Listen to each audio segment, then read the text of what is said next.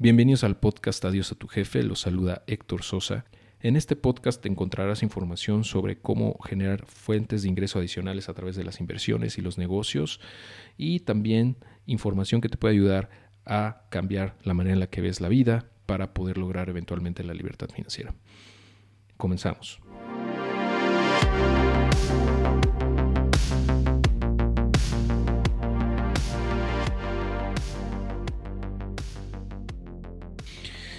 Hola, ¿qué tal amigos? Mucho gusto en saludarlos nuevamente en este episodio en el cual tengo como invitado a mi amigo Aaron Benítez. Él es empresario, escritor e inversionista, una persona que yo vengo siguiendo desde hace más de cinco años.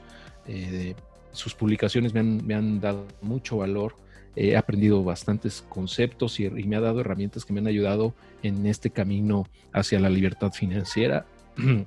Entonces, para mí es un gran gusto tenerte eh, como invitado en este podcast, Aaron. Bienvenido. Muchas gracias, Héctor, y un fuerte abrazo a toda la comunidad de Adiós a tu jefe. Eh, te lo he dicho ya de frente, creo que tienes de entrada un, nombre perfecto ¿no? para la misión que estás ejecutando.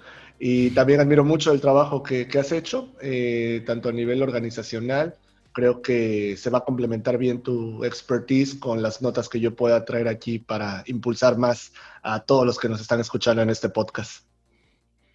Excelente, sí. De hecho, creo que compagina perfectamente. Eh, siendo tú, pues, un emprendedor, un empresario eh, con varios proyectos eh, paralelos, ¿no? Que además se da el tiempo para escribir, ¿no? Y escribir bastante, con tres hijos y además invertir en distintas apuestas, ¿no? En distintos proyectos. yo creo que nos puedes aportar muchísimo ¿no? A, a, todos sobre, sobre todas estas, todos los temas referentes a pues al emprendimiento, a cómo diseñar tu vida de acuerdo a lo que tú quieres, eh, cómo compaginar el trabajo o, el emprendimiento con la familia. Eh, eh, por ejemplo, términos que, me gustan mucho que tú has compartido, por ejemplo, lo del estoicismo, de la soledad de la mente, de, ser audaz, etcétera, ¿no? Yo creo que muchísimas cosas se puede llevar la gente, entonces estoy muy contento de que estés con nosotros el día de hoy. Claro, vamos a abordar diferentes notas. Aquí lo interesante, Héctor, es que la gente eh, pueda tomar solo una o dos de las cosas que vamos a platicar y empezar a ejecutarlas, ¿no? Ocurre mucho la parálisis por análisis cuando eh, alguna conversación nos emociona o, o, todo lo queremos hacer al mismo tiempo y de alguna forma eh, terminamos no viendo resultados, no ejecutando fuertemente en algo y pensamos que no, que no servía lo que nos estaban diciendo, cuando en realidad es enfocarnos de una o dos cosas, empezar a empujar, ver resultados y entonces sí regresar a tomar otras, ¿no? Eh, pero bueno, vamos a hablar de muchas cosas. Sí, sí, sí, sí, ya cada quien tomará los que más le gusten o los conceptos que les gusten. Y es algo que yo coincido totalmente contigo. Justo en el episodio pasado hablaba de enfocarte en máximo tres proyectos de manera simultánea, por mucho, pero así asignarle, digamos, el 80% a uno solo y darle tiempo a que jale, ¿no? Y, y, solamente si ya hicimos lo posible para que funcione, no, no, no vemos resultado, pues entonces podemos ajustar, ¿no? Pero creo que eh, es muy acertado el comentario, ¿no? Porque mucha gente piensa que tiene que hacer todo a la vez y pues no es cierto, ¿no? Hay que hacerlo paso a paso una vez uno a la vez. Ok, perfecto. Mira, no sé si nos quieras compartir, eh, para empezar, si te parece bien, em, un poco sobre, eh, sobre la, importancia de tener eh, un mindset adecuado para, para, la vida, para, no nada más para los negocios o para las inversiones, sino para la vida en general. O sea, ¿qué, qué, qué conocimientos te, parecen los más relevantes en todo este camino que has recorrido, ya además de una década, ¿no? Como emprendedor y como empresario, eh, que te ha ayudado a, lograr los resultados que has tenido, ¿no? Y también hablar, ¿por qué no?, de los errores, ¿no? Y de las fallas para, pues yo pienso que es donde más aprende uno, ¿no? Hace, el año pasado inició un proceso muy interesante en diversas personas que eh, conozco en mi círculo, eh, este proceso feo de divorcios. Y esto lo comento porque cuando las personas tienen esta situación, eh, ocurre que no nada más cambian en un punto, sino que es el momento en que empiezan a hacer ejercicio, compran nueva ropa, eh, hacen viajes, eh, toman otras decisiones, se comportan diferente, empieza una reinvención. Y esto ocurre porque habiendo terminado algo drásticamente o algo tan fuerte como es un compromiso de pareja, el decidir romper otras cosas, pues se vuelve más fácil. Ya al final del día, eh, pues ya rompiste lo más duro, lo más difícil, lo más complejo, entonces lo demás cae como un efecto dominó, ¿no? O una especie de efecto en, cascada.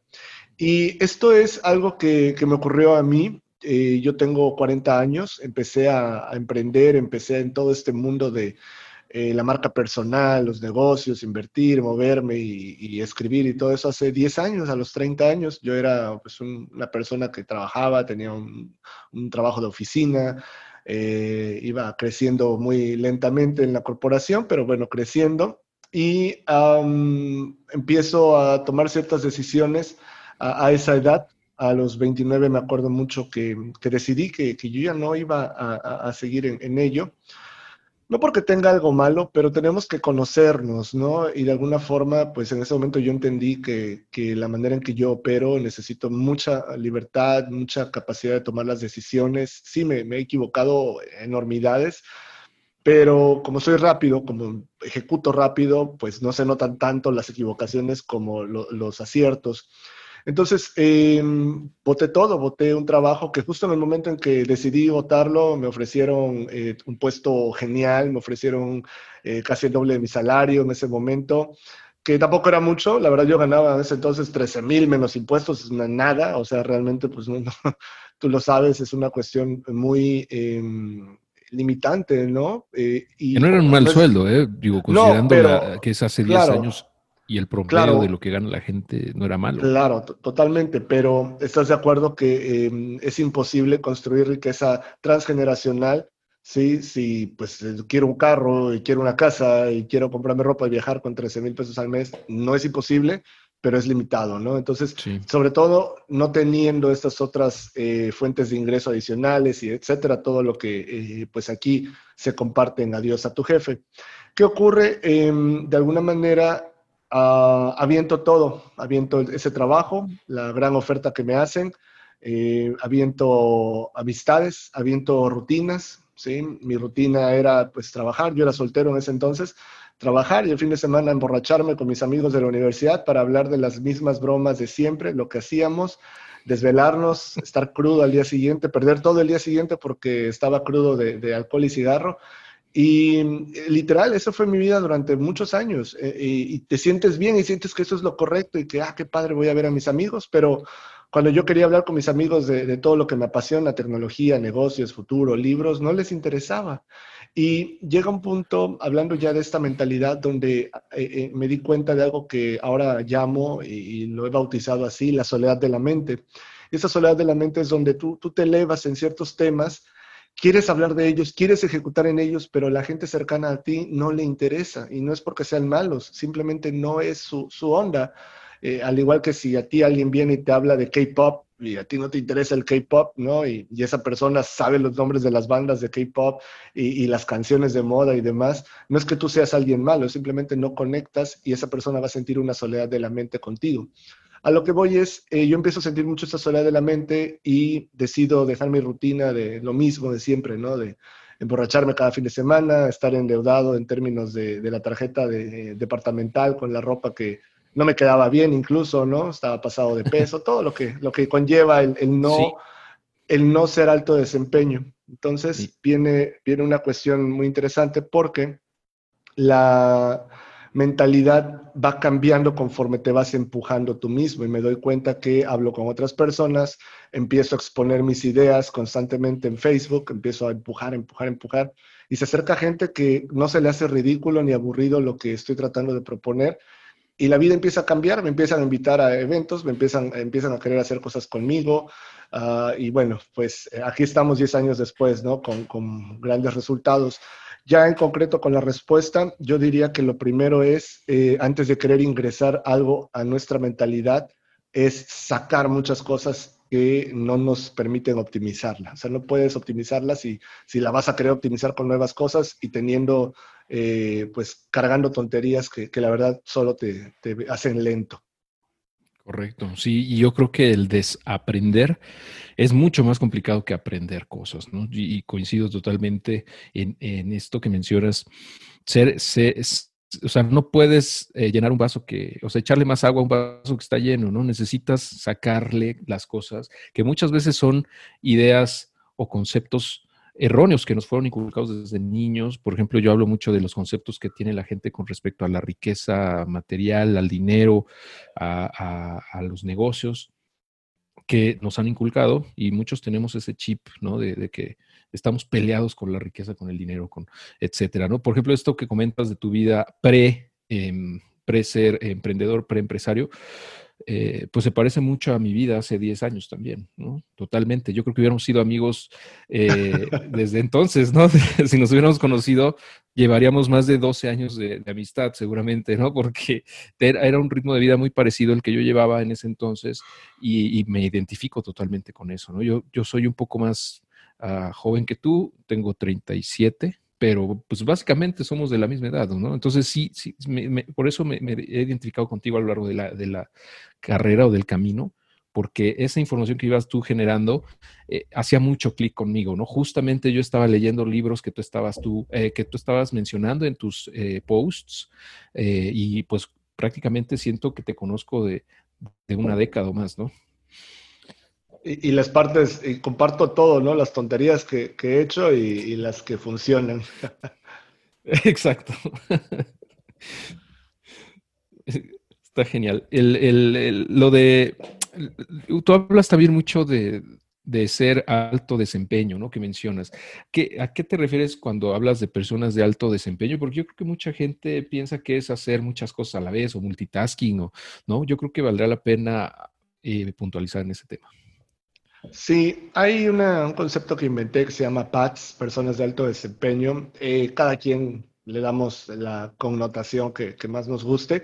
La forma más genuina que he encontrado de, describirla, de describir la, idea, es a través de lo opuesto. Opuesto a una PAT, a una persona de alto desempeño, es una PBD, una persona de bajo desempeño. Y es muy fácil visualizar a las personas de bajo desempeño. En este momento, al decirlo, tu audiencia ya tiene en mente, ya le vinieron a la mente varios compañeros de trabajo, varios familiares, varios amigos. Sí, tal vez no los van a decir en voz alta, pero ya les vinieron a la mente esas personas de bajo desempeño que conocen. Sí, entonces, em, en lugar eh, de tratar de encontrar eh, la definición perfecta de personas de alto desempeño, es más fácil atacar, lidiar, luchar contra el bajo desempeño. ¿Qué es el bajo desempeño? Es todo lo que hacen esas personas que se mantienen en ese nivel. Solo hay que observarlos, ¿sí? ¿Qué hacen? Usualmente el patrón es el mismo. Em, tener un pensamiento mágico de que las cosas se van a solucionar solas, de que Dios va a proveer, de que decretando mágicamente todo va a cambiar, de que pensando fuerte el secreto va a ayudarme, em, de que eh, de, alguna forma eh, es culpa todo del gobierno o es culpa todo de mis papás o de mi exnovia o es culpa de la sociedad o el capitalismo, quejarnos em, y bueno, pues básicamente no, no tener una autocrítica y no empujarnos a hacer las cosas que tenemos que hacer. Eso es muy eh, fácil de detectar y es algo que lamentablemente es moneda corriente en nuestra latitud eh, latina, sobre todo, ¿no? El, alto apego al drama, nos fascina, nos consume, nos guía el drama porque eh, lo vemos natural. Si, una, si quieres una conexión clara del alto desempeño, es básicamente lo opuesto a, lo que nos propone toda nuestra realidad latina de pensar que para amar hay que sufrir y, tener todos estos problemas y que eh, todos eh, eh, no podemos hacer nada porque ya el sistema está diseñado para que quedemos atrapados en esta carrera de, la rata y bla, bla, bla, bla, bla, bla. La verdad es que a mí nadie me, me, va a decir eso, no, no lo creo, yo no vengo de un de un nivel socioeconómico privilegiado, al contrario, vengo de un nivel socioeconómico de pobreza. O sea, no, no, yo quisiera decirte eh, que tuve apoyo económico de mis papás para hacer esto que te comento. Eh, no fue el caso y no porque no quisieran, simplemente no tenían con qué. Eh, quisiera decirte que soy un genio. La verdad es que tardé seis años en salir de la universidad, ¿no? Y reprobando 12 materias. Y quisiera decirte que, que he tenido, entre comillas, el éxito, ¿no? Que algunos podrían verlo así, porque soy guapo, pero Dios sabe que no, ¿no? Entonces, eh, mucha gente se empieza a poner excusas de sí, pero es que él es privilegiado por esto, es que él tiene esto, él puede por esto, en lugar de ver, bueno, ¿qué tengo a favor? ¿Qué puedo ejecutar? Y em, de alguna manera el alto desempeño es un estilo de vida, es al final el darte esas pláticas a ti mismo y, híjole, pues estoy gordo, tengo que decírmelo, estoy gordo, pues me tengo que poner a, hacer algo, ¿sí? Eh, pierdo mucho tiempo con mis amigos hablando de las mismas tonterías de siempre, pues tengo que decir no a las siguientes reuniones y se van a enojar y ni modo, ¿sí? Y pues eh, mi mundo es muy limitado, no leo, pues tengo que leer Sí, etcétera. Entonces tienes que decirte cosas duras, motivarte a ti mismo y, eso es algo que si dominas el resto de tu vida te, va a ayudar y cada vez va a ser más natural y fácil para ti. ¿Ok? Em, algo que yo creo eh, con todo mi corazón es que no nos damos cuenta el tipo de entrenamiento al que nos sometemos voluntariamente en tratar de hacer menos cosas. ¿Ya qué voy con esto?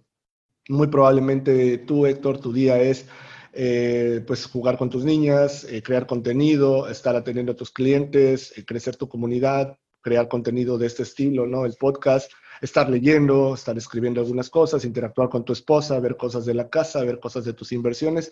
Y le puedo agregar probablemente otras cinco actividades más o diez, ¿sí? El mío es igual, yo tengo que estar viendo mis empresas, hablando con socios, hablando con inversionistas, checando mis inversiones, creando contenido, dando estas entrevistas, haciendo mi podcast, wow, ejercicio, platicar con mi hijo mayor, enseñarle algo en casa, estar con mi esposa, un montón de cuestiones.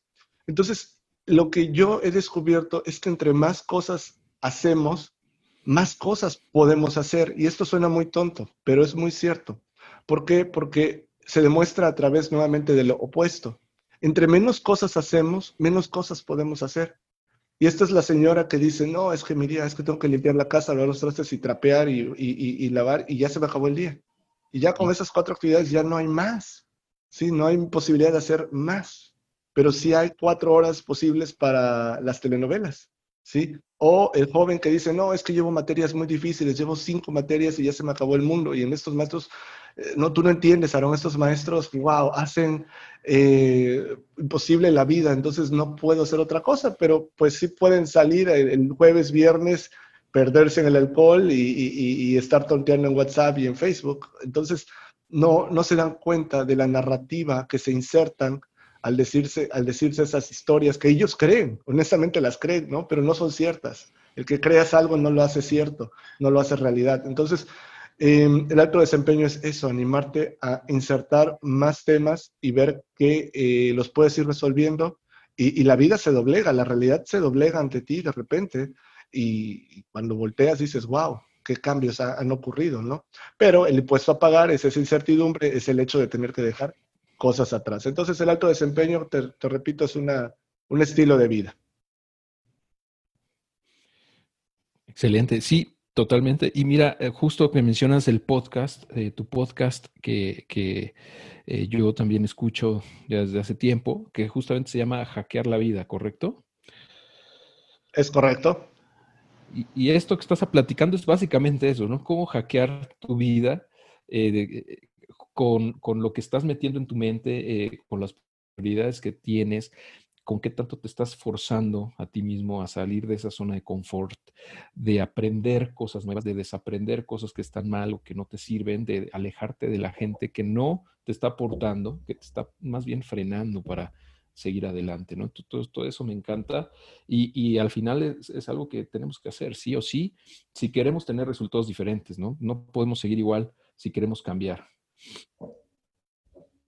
Definitivamente, y hay una, una cuestión aquí muy, muy interesante que es el, emular. ¿sí? No tenemos que reinventar la rueda, no tenemos que, descubrir el hilo negro, es simplemente emular y no nos damos cuenta lo que copiamos, lo que emulamos porque está a nuestro alrededor.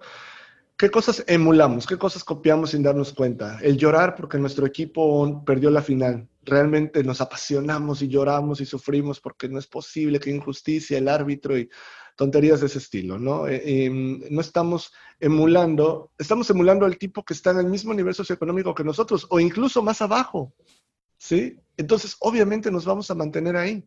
En cambio, si emulas al tipo que gana 20 veces más que tú, ¿qué es lo que hacen esos tipos que ganan 500 mil pesos al mes, 300 mil pesos al mes, un millón de pesos al mes, libres? ¿Qué es lo que hacen que tú no haces? Bueno, esos canijos se levantan temprano, hacen ejercicio, adquieren toda la energía, están leyendo, están ejecutando, están diciendo no a muchas cosas, ¿sí? Hablan inglés, ¿sí? Entonces se, toman riesgos calculados y se meten en cosas que a ti tal vez te parezcan exóticas. Pero tú te levantas a las 11 de la mañana, ¿sí? Qué flojera leer, mejor en lugar de leer la biografía de Steve Jobs, descargo la película pirata, de dos horas y ya siento que ya conozco todo de su vida y que yo me parezco a Steve Jobs, termino diciendo tonterías así. Entonces, de alguna manera, em, no nos damos cuenta cómo estamos peleando sin saberlo, nos estamos saboteando y peleando contra el nivel al que decimos que queremos acceder, pero no actuamos como se actúa en ese nivel, ¿sí? Entonces, eh, estamos actuando, pues, de conformidad con el nivel en el que estamos y por eso nos mantenemos ahí. Entonces, cuando tú empiezas a actuar diferente, cuando empiezas a actuar como el nivel superior al que quieres llegar, la gente en tu nivel actual te va a rechazar, te van a decir, y perdón por las palabras, te van a decir eh, mamón, te van a decir eh, pedante, te van a acusar de ridículo, te van a acusar de creído, de muchas cosas. Y si tú por no recibir esas críticas, por no querer pagar ese impuesto emocional, no haces lo que tienes que ejecutar para salir de ahí, pues ahí te vas a quedar. Mucha gente, porque no le digan nada, no hace nada. Y ese es el gran, gran, gran error. Entonces, em, creo, creo muchísimo en esto de, hackear la vida porque lo he visto, lo he comprobado y, aparte eh, soy testigo de muchas otras transformaciones. Sí, eh, esto que dices de, que te empiezan a ver distinto y te rechazan, em, es totalmente cierto. A mí, a mí me, pasó, me sigue pasando, em, porque pues como comentas, son, son personas que han seguido en el mismo camino, eh, que no piensan cambiar ¿no? Su, estilo de vida, su, dieta mental, eh, la gente que emulan, etcétera, etcétera. Entonces, cuando ven que haces cosas diferentes, pues sí, sí se les hace muy extraño. Y la reacción más natural, en mi caso, es simplemente hay un distanciamiento, ¿no? Mm, básicamente. O sea, nadie me dijo ridículo, ¿no? Seguramente lo pensaron varias personas, pero no me lo dijeron. Ah, y pues la verdad es que no me importa, ¿no? De todos modos, aunque lo hayan dicho, no me importaba, ah, porque ya tenía esto claro, pero este miedo al, al que dirán, miedo al ridículo, ¿no? Miedo a que por alguna razón pues no salgan las cosas eh, y, y quedes, entre comillas, en ridículo frente a la gente, es yo creo que el miedo más grande que puede sentir alguien que quiere salir de esa zona de confort, ¿no? Porque todos queremos de manera natural encajar en la sociedad, ser aceptado, ¿no? Es parte de nuestra eh, ir en contra de ella es complicado si no tienes esto bien claro, ¿no? Es, que realmente no importa. O sea, si quieres llegar a, de la, del punto A al B, pues va a doler, va a haber muchas cosas que tienes que hacer, pero si estás consciente de ello es mucho más sencillo. Definitivo. Hay una cuestión aquí interesante, Héctor, que tiene que ver con la magia que ocurre cuando eres determinado. Y al ser determinado y empezar a tomar un camino y no importarte lo que te vayan a decir, resulta que no te dicen nada. Eso que te pasó de que nadie te... Y es cierto, nadie te va a decir ridículo de frente, nadie te va a decir eh, mamón, nadie te, va, nadie te va a acusar de nada frente a frente.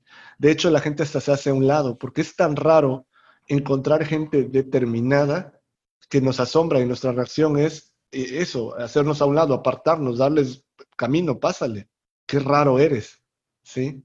Porque la conformidad es el estándar. Entonces, em, sí, queremos encajar con el mundo y demás, pero realmente al, ir avanzando, pues encajamos nada más con otra capa del mundo, ¿sí? Y, encuentras pues una comunidad con la que te entiendes de manera más, más natural, ¿no? Eh, hoy realmente pues yo no platico de, las cosas que hice en la universidad y que si te acuerdas cuando nos emborrachamos y estábamos afuera del antro y hiciste esta tontería, cosas así, la verdad es que no, o sea, pero esa era mi conversación hace 10 años todo el tiempo, era lo mismo, ¿sí? Hoy hago esto, platico de muchas cosas eh, muy interesantes con mucha gente, muchos amigos como tú, y obviamente pues eh, no, compartimos aquellos momentos. Entonces, eh, te vas insertando en otros niveles, ¿no? Excelente. Y sí, justo yo creo que esto que comentamos da pie a hablar de otro tema que también me gustaría tocar, que es el poder de las comunidades, que es bien, bien fuerte y, que en mi experiencia fue lo que me ayudó en muchos sentidos a, a, dar el paso, ¿no? Ver que otras personas estaban haciendo lo que yo quería hacer que tenían resultados haciéndolo em, y que podía yo compartir cosas con ellos. Eh, desgraciadamente, cuando yo estaba en ese camino, pues las comunidades que yo pude encontrar eran, eran en inglés, ¿no? Eran en Estados Unidos. Y, afortunadamente yo podía entenderme con ellos medianamente bien como para compartir eso, ¿no? Ahora es muy, muy diferente. Ahora podemos tener estas comunidades en, en México, ¿no? Eh, y bueno, a mí me gustaría que, pues, nos platicaras un poco sobre esto, ¿no? De las comunidades que hay. Sí, eh, voy a hablar de dos conceptos antes de pasar a comunidades. Uno es la eh, sincronicidad, la sincronía, y el otro es esto sobre el inglés. voy a comenzar con lo del inglés. La verdad es que es un gran problema psicológico en México, en Latinoamérica. Es, algo cultural más que otra cosa. En inglés, si puedes cocinar, si puedes conducir un automóvil, si puedes programar, puedes hablar inglés, es una habilidad más, ¿sí? El problema es la forma tan mm, exótica a la que somos expuestos a ello. Y, dime si no, en, tal vez, bueno, en Ciudad de México no ocurre tanto, es un poco más cosmopolita, digámoslo así, pero en el resto de las ciudades, en el interior del país, eh, es exótico. Si tú estás en una plaza comercial, cuando escuchas a alguien hablar inglés, la gente voltea, es como que, wow, habla inglés. O sobre todo en los niveles socioeconómicos eh, medios y, bajos, el que alguien hable inglés es motivo de burla, de, ah, ¿en serio hablas inglés? A ver, tradúceme esto. A ver, dime esto. A ver, di tal cosa. ¿no? Claro, y, se, vuelve, se vuelve un objeto eh, nuevamente exótico, en lugar de, hacerlo algo común, que eso es lo que es realmente. Entonces, el gran problema aquí es que al verlo como algo exótico, no lo vemos como algo alcanzable, como algo que debe ser parte de nuestra eh, caja de herramientas personal, ¿no? Algo que abres la cartera y tienes ahí a tu disposición. ¿Qué ocurre muchas veces que em, de alguna forma tenemos miedo a, equivocarnos porque nos han dicho que eso está mal y equivocarse es parte, no, no, no, emprendas si te da miedo equivocarte, no inviertas si te da miedo equivocarte y nunca vas a hablar inglés bien si te da miedo equivocarte, es parte de, ¿sí? Te han dicho que está mal porque pues es una tontería que te lo hayan dicho, pero, pero es lo que nos han taladrado. Entonces, lo, que yo recomiendo es que no hay un exceso de preparación en el idioma. Hay gente que dice, es que yo ya estudié inglés hace 15 años, hace 10 años, eh, tomé un programa, ya lo terminé y tengo mi certificado, eso no importa. Si ya terminaste un programa, empieza otro en otro lado y continúa. El inglés nunca acaba, es como ir al gimnasio, o sea, no vas por un certificado, nunca vas a, decir, ya acabé el gimnasio, ya acabé el ejercicio.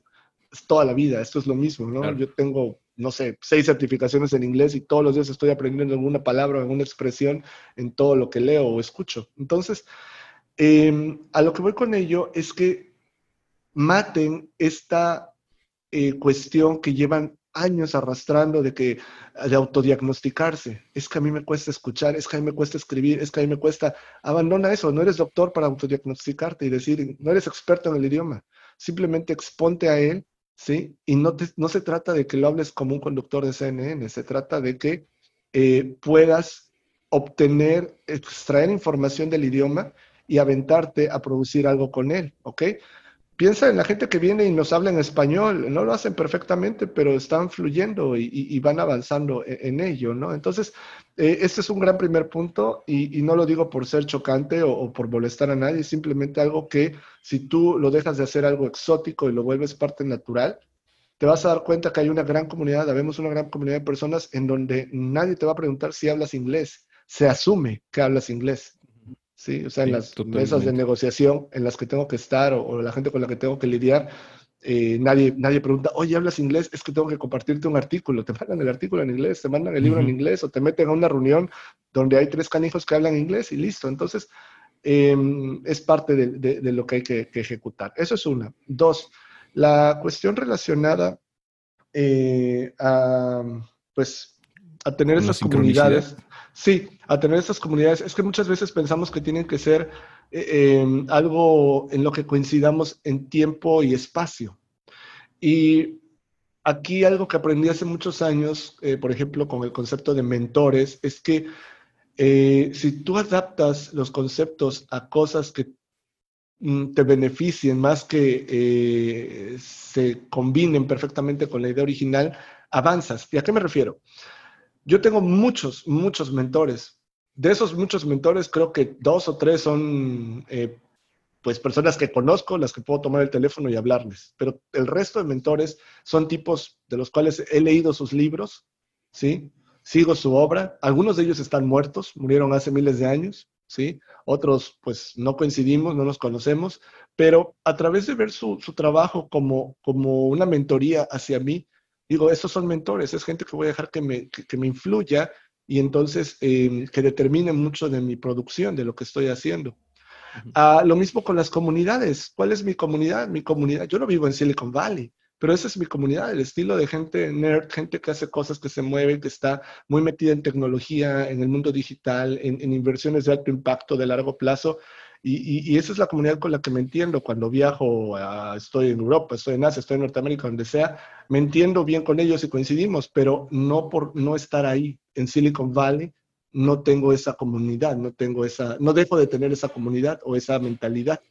A lo que voy es que uno se puede, uno tiene que desarrollar las herramientas internas primero para insertarse en la comunidad a la que uno dice que quiere aspirar, ¿sí? Tú no llegas a ser futbolista profesional de fútbol diciendo, eh, llegando a tocar la puerta de un club profesional diciendo, quiero ser futbolista profesional. Ya estuviste jugando en la calle, en la playa, eh, en ligas eh, de la ciudad y fuiste subiendo tu nivel, le pegas bien a la pelota, tienes condición física, pues así es como llegas ya con herramientas para ser considerado y tomado en cuenta. Entonces, em, las comunidades que tenemos de alguna manera consideradas para eh, crecer son comunidades muy enfocadas en la mente, muy enfocadas en, el cambio de actitud. No vamos a poder jamás salir del nivel en el que nos encontramos si cuidamos las mismas relaciones que hemos tenido toda la vida de ese nivel. ¿Sí? Y esto es difícil porque involucra familiares, amigos, gente que queremos y es importante. Síganlos queriendo, síganlos amando, pero ya no les puedes hacer tanto caso. Y este es un gran error confundimos amor con atención. Yo amo a mi mamá, pero creo que desde los 17 no le, no le, no le hago caso. Sí, o sea, sí, por mi mamá yo nunca habría renunciado, sí, no, no, no habría hecho muchas cosas, no porque sea mala persona o le falte visión, es simplemente porque eh, su labor es protegerme, la labor de la familia es darte seguridad, no es darte felicidad, ese es un trabajo de uno. Y uno cree que la familia nos tiene que dar nuestra felicidad. Si a tu mamá la pones a elegir entre qué quiere para ti, que te quedes en casa dormido seguro o que salgas a andar en tu motocicleta a 200 kilómetros por hora en reforma, porque eso es lo que te hace feliz, pues la decisión es obvia, ¿qué te va a decir que hagas? ¿Ok? Entonces, a lo que voy con esto es que le damos mucho peso a lo que la gente que amamos y respetamos nos dice, pero tienes que ver si seguir todo lo que te digan te va a llevar al punto donde quieres y muy probablemente no. Y esto va con el hecho de confundir opiniones con consejos. ¿Sí? Opinión viene de cualquiera. Si tú me pides a mí cómo abrir un restaurante exitoso, Héctor, pues te voy a dar mi opinión. No te puedo dar mi consejo porque el consejo solo viene de aquel que ya ha hecho lo que uno quiere conseguir, que ya ha logrado, conquistado eso que uno quiere conquistar. Entonces, pues yo nunca he conquistado eso, nunca he puesto un restaurante exitoso. ¿Sí? Pero si me quieres preguntar cómo poner una empresa de alta tecnología internacional, te puedo dar un consejo al respecto. Entonces, muchas veces vamos por la vida y pensamos que estamos obteniendo consejos de papá, del maestro, del mejor amigo, del colega, del jefe, y no son consejos lo que te están dando, son opiniones. Entonces, a lo que voy es, cuando ingresen a una comunidad o estén determinando una comunidad, que la gente que esté ahí, la mayoría sean personas que, nos, que les puedan dar consejos, ¿sí? Si entran a Dios a tu jefe, pues obviamente van a encontrar gente que ya renunció, gente que ya empezó a hacer lo suyo, gente que, que, ya está invirtiendo en cosas exóticas como criptomonedas, cosas más tradicionales como bienes raíces, sí, cuestiones intermedias como acciones, etcétera. Entonces, eso está bien, no es algo teórico como tu amigo del cubículo de junto de la oficina que te va a decir cómo invertir en criptomonedas, pero no tiene una, una wallet el mismo, ¿no? Eh, cosas así. Entonces, de alguna forma, eh, la, intención o la importancia de las comunidades es acercarnos a, rodearnos de esas personas que nos pueden llenar de consejos porque han estado ejecutando lo que a nosotros nos interesa dominar. Y así lo veo. Entonces, eh, amemos a quienes queramos amar, pero eso no significa que tengamos que ponerles atención ni respetar todos sus puntos de vista. Excelente. Totalmente. Y yo creo que de lo que hemos platicado es... Em, hemos, hemos hablado muchísimos temas, eh, pero bueno, ah, me gustaría ver eh, que, le hablaras a las personas que, por ejemplo, están ahorita en un empleo, eh, que atrapados, que se sienten atrapados en él, que no ven salida, no ven cómo pueden escapar de, esa rutina, ¿no? Es como una especie como de, ciclo sin fin.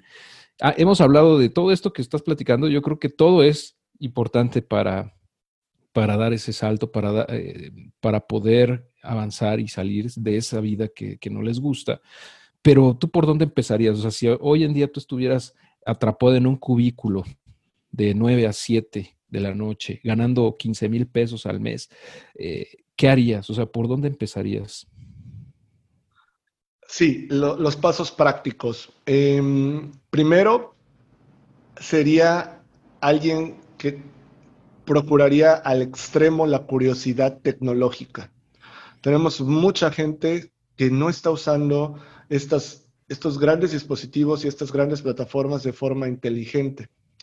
Eh, es increíble que gente como tú y como yo, que no somos científicos, no somos estudiosos, eh, digámoslo así, certificados de la universidad en marketing o, que tengamos eh, un respaldo académico para hacer ventas y, generar ingresos y demás, sino que eh, pues somos personas normales que hemos leído mucho, ejecutamos mucho, nos equivocamos mucho, vamos preguntando, ¿sí? Y, nos vamos conectando entre nosotros y pues de repente tenemos miles y miles y miles de personas que nos siguen, que, que nos apoyan, que consumen lo que producimos, que nos contratan y demás.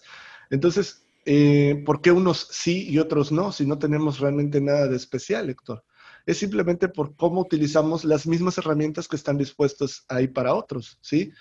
Eh, cuando yo estoy en Facebook, yo estoy creando contenido o haciendo dinero, una de esas dos.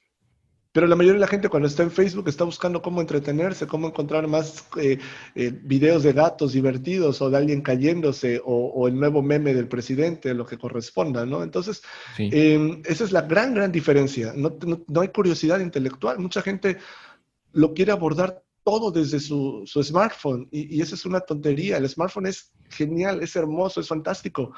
Pero los pros, tú lo sabes, usamos computadoras yo no, o sea, si yo quiero hacer algo serio, tengo que meterme a Facebook, ¿sí? De mi computadora y accedes a... Facebook es una universidad, de un montón de cosas que puedes hacer ahí. Pero la gente quiere hacerlo todo desde su smartphone, quiere parecerse a, tal influencer que admiran y solamente creen que, que, tomándose la selfie y poniendo el mensaje más o menos motivacional parecido, ya con eso lo logran, cuando hay toda una producción, ¿sí? Entonces, Em, lamentablemente, una limitante que yo encuentro en mucha gente que se quiere independizar o que quiere crear cosas al, al margen de, de, su ingreso principal es que no tienen una curiosidad constante en la tecnología. No están usando apps raras, no están usando plataformas raras, no están gastando en la versión premium de cada una de ellas porque se les hace exótico, ¿sí? No están leyendo cosas diferentes, están leyendo la misma sección de deportes de toda la vida, están preocupados por el caso de moda judicial del país y, de eso pues te va a llevar al resultado que todo el mundo lleva, que es el mismo, ¿no? Entonces necesitamos que haya curiosidad tecnológica e invertir fuertemente en esto, no porque eso nos vaya a dar la, una ventaja. Lamentablemente ni siquiera te va a dar una ventaja. Apenas si te va a permitir jugar respetablemente en la cancha de juego con los demás que ya estamos en esto.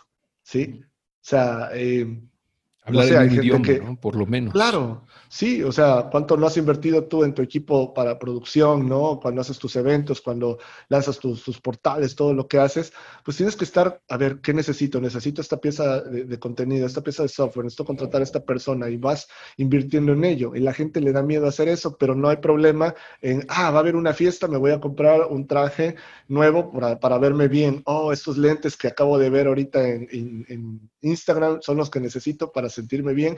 Y en eso no hay problema en gastar, pero en la parte tecnológica no gastamos de manera inteligente. Entonces, primera recomendación, eh, desarrollar la curiosidad tecnológica a profundidad. Hay una extrema cantidad de soluciones automatizadas allá afuera que, facilitan la vida, ¿no? Eh, eh, eso sería lo, primero, la curiosidad tecnológica.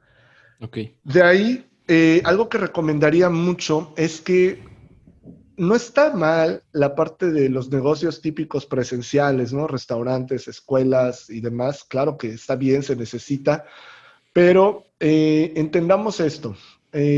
saltos como el que me tocó hacer a mí, soltero en su momento, y, renunciar y empezar con mis ahorros, eh, mi, primer negocio, que, fue una escuela de inglés hace ya 10 años, eh, de alguna manera no es recomendable porque lo que estás haciendo es pagándote una, un curso de emprendimiento en tiempo real.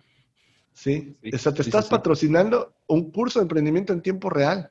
Y entonces, si no eh, eres capaz de sobrevivir un año con, eh, sándwiches de atún todos los días y, y, sin gastar en otra cosa para que eso funcione, no vas a poder echarlo a andar, porque es muy complejo.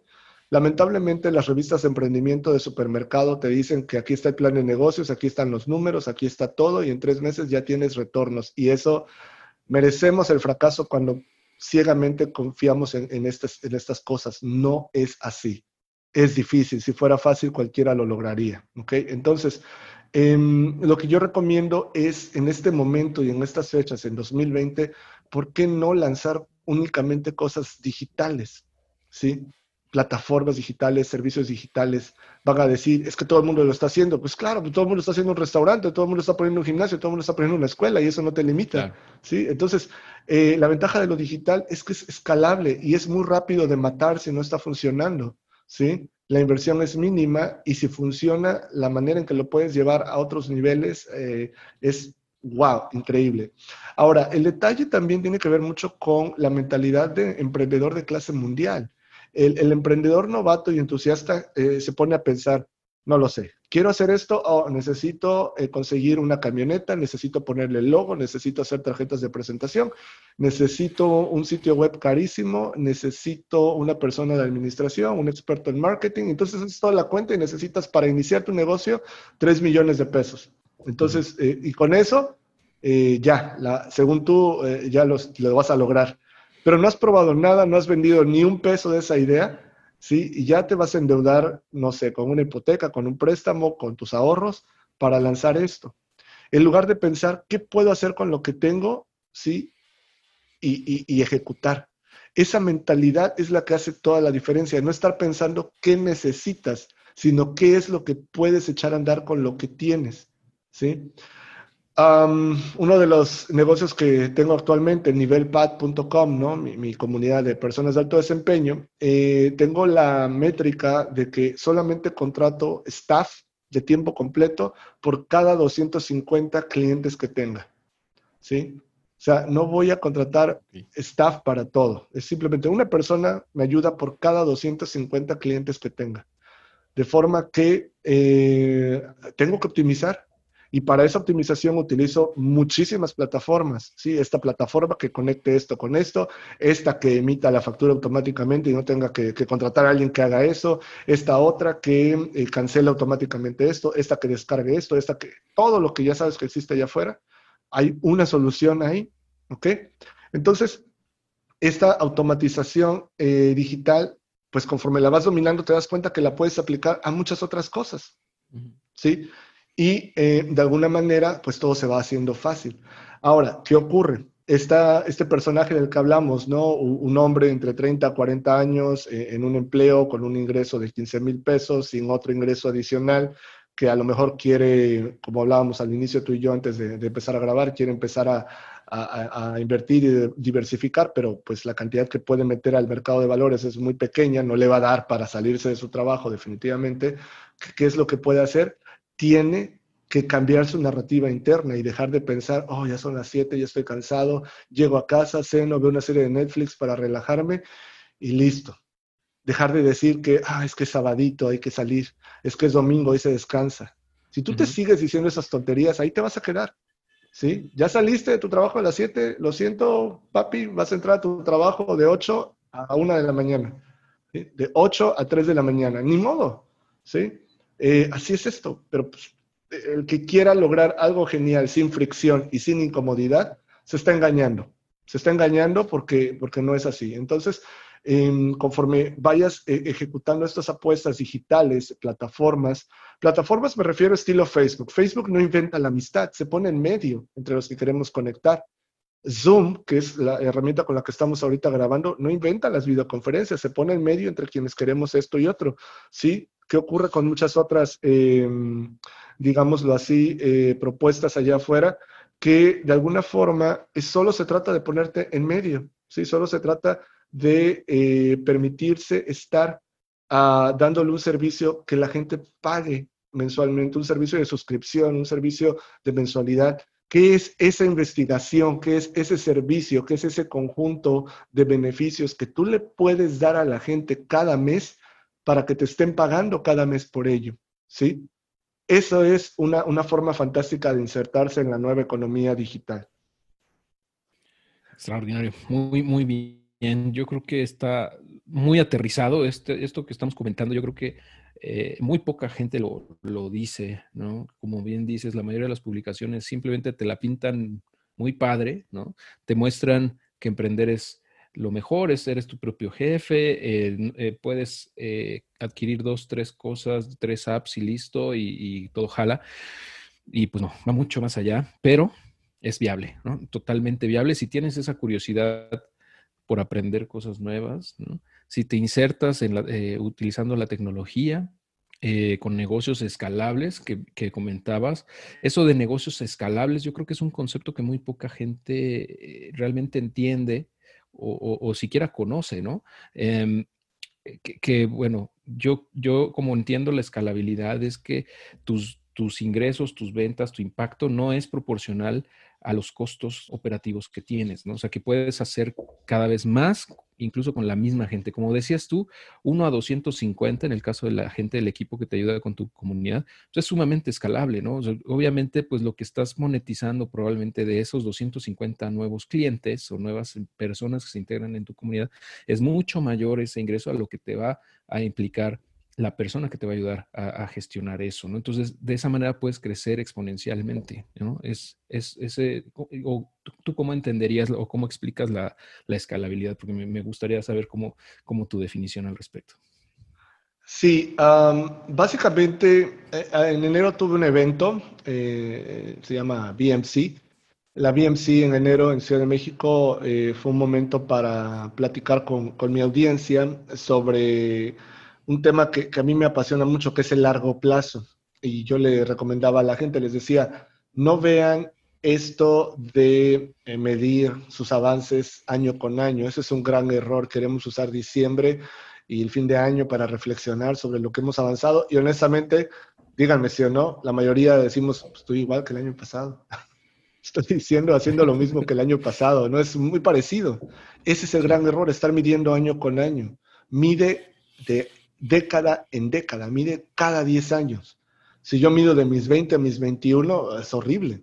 Si mido de mis 20 a mis 30, la verdad es que no hubo mucho avance, pero el salto cuántico que, afortunadamente he podido lograr de los 30 a los 40, wow, ¿sí? He creado empresas de, de alta tecnología que hoy trabajan al lado de Microsoft, tengo clientes globales, corporativos increíbles, salgo en entrevistas, estoy por todos lados, cuando a los 30, pues, ni idea de que todo esto iba a llegar. Entonces, ahora eh, tengo 40, estoy pensando en dónde voy a estar a los 50, ¿sí? Bueno, pues tomen su edad, multiplíquenla o, o, súmenle 10 años, ¿sí? y entonces eh, vean cuál es el objetivo. Y al entender ese objetivo, por ejemplo, en mi caso, a los 50, yo solamente voy a hacer dos cosas a nivel profesional, es escribir, que me fascina escribir, y estar nada más invirtiendo, siguiendo invirtiendo en modo startups, estar viendo que viene y listo. Eso es todo lo que yo quiero hacer. En este momento no, en este momento tengo que estar viendo todavía muchas cosas administrativas, legales, cuestiones del día a día de algunas de las empresas, terminando de cerrar otras que, que no funcionaron y demás pero bueno, ya tengo claro en dónde voy a estar y cuánto voy a estar ingresando eh, mensualmente a, mi cuenta cada, cada, pues eso, cada mes, eh, cuando tenga 50 años.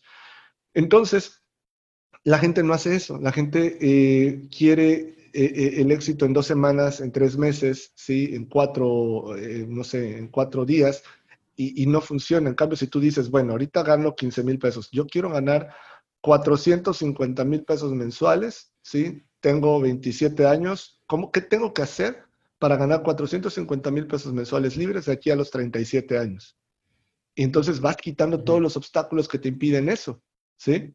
Bueno, para empezar tengo que aprender de negocios. Ok, la mejor manera de aprender de negocios es haciendo negocios. Tengo que aprender de inversiones. La mejor manera de aprender de inversiones es haciendo inversiones. Tengo que aprender a crear equipos de trabajo y la mejor manera es creando equipos de trabajo y luego tienes que aprender management, lo cual es súper difícil y marketing y todo lo tienes que aprender ejecutándolo, pero tienes 10 años para eso. ¿sí?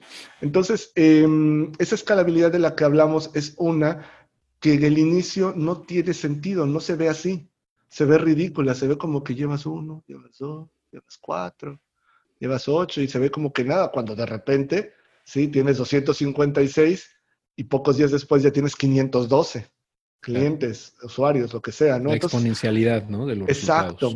Exacto, pero también tú poder escalar con ello. Y esto es lo que ahorita ocurrió, por ejemplo, nuevamente hablando de Zoom, que es la aplicación que estamos usando para, grabar esto.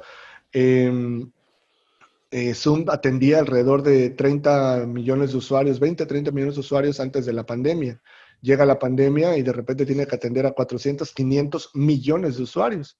Pero al ser algo digital, no es que fuera fácil, definitivamente los sistemas sufren y hay que hacer muchas modificaciones y adaptaciones, pero es más manejable a que de repente tengas una cafetería y estás junto al estadio y lo normal es que tengas 40 clientes al día y de repente quieres tener 4.000, no los vas a poder atender, los vas a perder. Eso es no escalable en ese sentido. Entonces, em, para, poder insertarnos bien en todo esto que estoy proponiendo, necesitamos desarrollar eh, la mentalidad eh, digital rápida y minimalista. Nuevamente, digital, rápido y minimalista. Digital es qué puedo, qué puedo hacer con las plataformas que existen que me ayude a evitar contratar y llenarme de staff. ¿Sí? O sea, realmente necesito un, contador de tiempo completo en mi, en mi startup, en mi empresa, en mi emprendimiento. No, realmente necesito un chico recién egresado de marketing que no tiene idea de la vida ni de nada él es en el que voy a poner ahorita, ¿sí? El potencial éxito o fracaso de mi empresa con recuerdo a su trabajo. Lamentablemente cuando empiezas, cuando empiezas con tu emprendimiento no tienes grandes recursos. Por lo tanto, no puedes contratar a los mayores expertos que no te van a cobrar barato.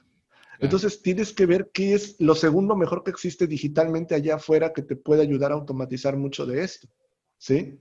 Si tú quieres de alguna forma em, tener todos los hacks y todos los tips de Héctor o míos, pues tal vez contratarnos individualmente te va a salir mucho más caro y en este momento no lo puedes hacer, a que te pongas a revisar todos los podcasts que Héctor ha grabado, todos los artículos que ha escrito, empiezas a ver y empiezas a hacer un trabajo de, filtrar y, y, absorber esto. Entonces es lo mismo, esa es la manera digital de pensar, cómo encuentro algo allá afuera que a lo mejor pagando mil pesos del servicio de esa plataforma me ahorra el tener que contratar a alguien y darle seguro social, prestaciones y que se canse y necesita vacaciones a alguien que me ayude a, una máquina que, lo está haciendo, ¿no? Eso es una. Lo, eso es lo digital. Lo rápido es, es algo que, que yo combato mucho, Héctor, que es el pensamiento lineal. ¿Qué nos enseñaron en el kinder, primaria, secundaria, bachillerato y universidad, a que las cosas van en orden, a que una cosa va primero, luego va otra, luego va otra, y, que la unidad 1, después la unidad 2, un examen, unidad 3, 4, otro examen, luego un examen final, lo pasas, ya terminaste matemáticas 1, ahora pasas a matemáticas 2, y durante 20 años nos acostumbramos a pensar que las cosas son lineales y que llevan un orden y que hay que esperar ese orden, ¿sí? Cuando realmente la vida es orgánica y tú lo sabes, se está botando un problema por acá, luego otro por acá, no te está diciendo, ah, ya terminaste ese problema, Aaron, ya estás cómodo, ya puedes empezar a, resolver esto otro, ojalá, pero no es así. Entonces, el ser rápido es poder captar todos estos problemas, abrazarlos, ir lidiando rápido con ellos, ¿sí?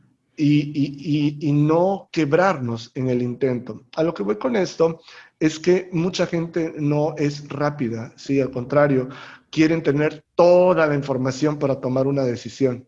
Es que no sé, no sé si está bien vender la casa o no, no sé si está bien sacar ese carro o no, es que no sé, y, y claro, o sea, lo ideal sería tener toda la información, pero para el momento que tienes toda la información es demasiado tarde, ¿sí? Y no te estás entrenando en el músculo de, ok, ¿qué es lo peor que puede pasar?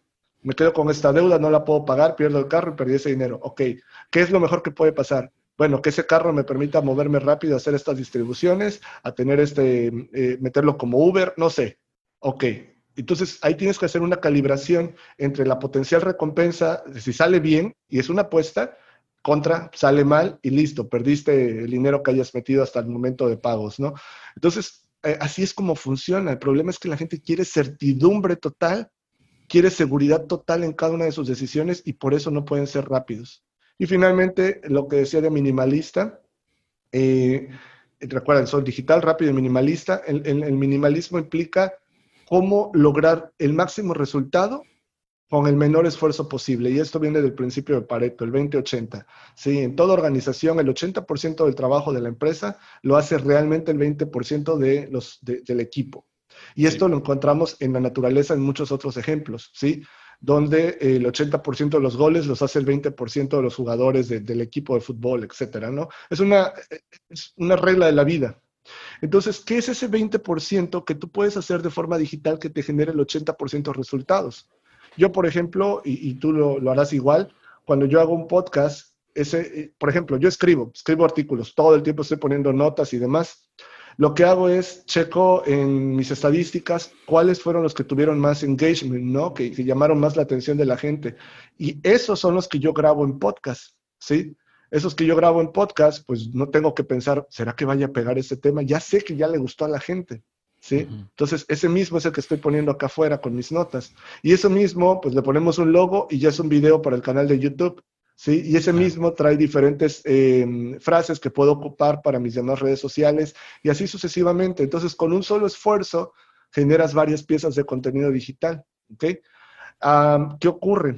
Que nuevamente estamos usando lo digital de una manera muy antioptimizada, ¿sí? Estamos usándolo para entretenernos, estamos usándolo para divertirnos y no está mal, pero cuando tú inviertes la ecuación y en lugar de usarlo 95% para entretenerte, lo usas 95% para ser productivo, la vida cambia totalmente, ¿sí? No está mal eh, ser eh, eh, pues relajado y entretenerse, claro. El problema es cuando es lo único que sabes hacer es que soy experto en descargar películas piratas, soy experto en encontrar los, los memes más chistosos o encontrar a los influencers más divertidos. Bueno, sí, genial, pero de aquí a 10 años, ¿dónde te va a posicionar esto? Mejor dime que eres experto creando contenido visual fantástico, editando video, sí, audio, poniendo eh, notas que no caducan sobre diferentes cuestiones allá afuera. Entonces, ya para cerrar, recuerden, digital, rápido y minimalista. Perfecto, Aaron. Muchísimas gracias por todo esto que nos estás compartiendo. Em, seguramente este episodio va a ser eh, uno de los más queridos, ¿no? Desde ahorita te lo puedo comentar, ¿no? Por todo el valor que estamos, o que estás, mejor dicho, dando. Em, y eh, a pesar de que es tal vez el más largo que hemos tenido hasta ahora, yo espero que sea útil para la, mayoría. Em, y bueno, pues yo creo que eh, por ahora podemos dejarlo hasta aquí. Ah, yo podría platicar contigo todo el día sin problema, eh, pero bueno, pues tenemos que hacer un, corte, ¿no? Para la practicidad y, la conveniencia de la gente. Eh, pero de cualquier manera, pues estoy seguro que no será la última vez que estemos juntos en este podcast, en este medio, porque pues indudablemente yo creo que puedes aportar muchísimas cosas y a mí me encanta que eh, la gente eh, se vea expuesta a todas estas ideas que, desgraciadamente no son, de, no son del dominio público, no es algo que se comenta o se platica en una, en una fiesta, ¿no? Em, lamentablemente. A mí me encantaría que todas las fiestas fueran así, pero bueno, pues ni modo, ¿no? Eh, así nos tocó en esta realidad, pero pues ya depende de nosotros cambiar, ¿no? Totalmente. Y al final del día eh, no se trata de, como hablábamos al principio, de, decir todo, llevarnos todo ahorita y querer ejecutar todo, tomar uno o dos puntos y, empujarlos, básicamente. Exacto, perfectísimo. Pues si gustas agregar algo adicional, con todo gusto. Y, si no, pues podríamos dejarlo hasta aquí. Eh, tú, tú coméntame. Sí, básicamente la invitación de mi lado a que podamos continuar la conversación me encuentran en www.aaronbenitez.com, Aaron con doble A, Benítez con Z. Eh, ahí están mis redes sociales, ahí están los proyectos, las empresas que, que, he fundado lo que hago y podemos, pues con todo gusto, ampliar las notas que el día de hoy estamos discutiendo aquí en Adiós a tu jefe. Ejecuten, no estén analizando tanto, tomen decisiones rápidas, ¿sí?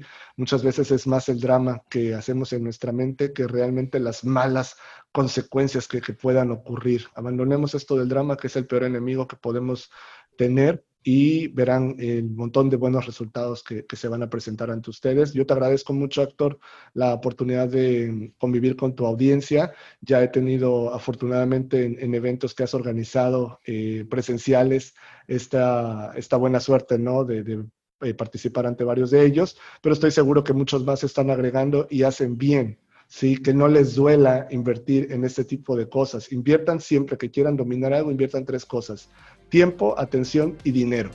Si quieren lograr cosas geniales sin tiempo, atención y dinero, se están engañando. ¿ok? Las tres tienen que estar ahí para que realmente sea algo en lo cual puedan potencialmente obtener resultados geniales. Un abrazo a todos, sean audaces y seanlo ahora. Muchas gracias, Aarón, nuevamente. Y bueno, pues sí, los invito a integrarse a la comunidad de Aarón eh, y, seguir consumiendo su contenido y eh, pues integrarse en sus comunidades si es posible, si ustedes quieren y, les interesa aprender de todos estos temas con mayor detalle, yo pienso que no hay mejor comunidad actualmente para ser una persona de alto desempeño que la de Aaron. Eh, y bueno, pues eh, les agradezco mucho que nos hayan acompañado en este episodio. Eh, les recuerdo que pueden dejar una reseña en Apple Podcasts, sería muy, muy apreciada. Y pues nos estamos escuchando muy pronto en un siguiente episodio. Les deseo mucho éxito en su camino a la libertad financiera. Hasta pronto.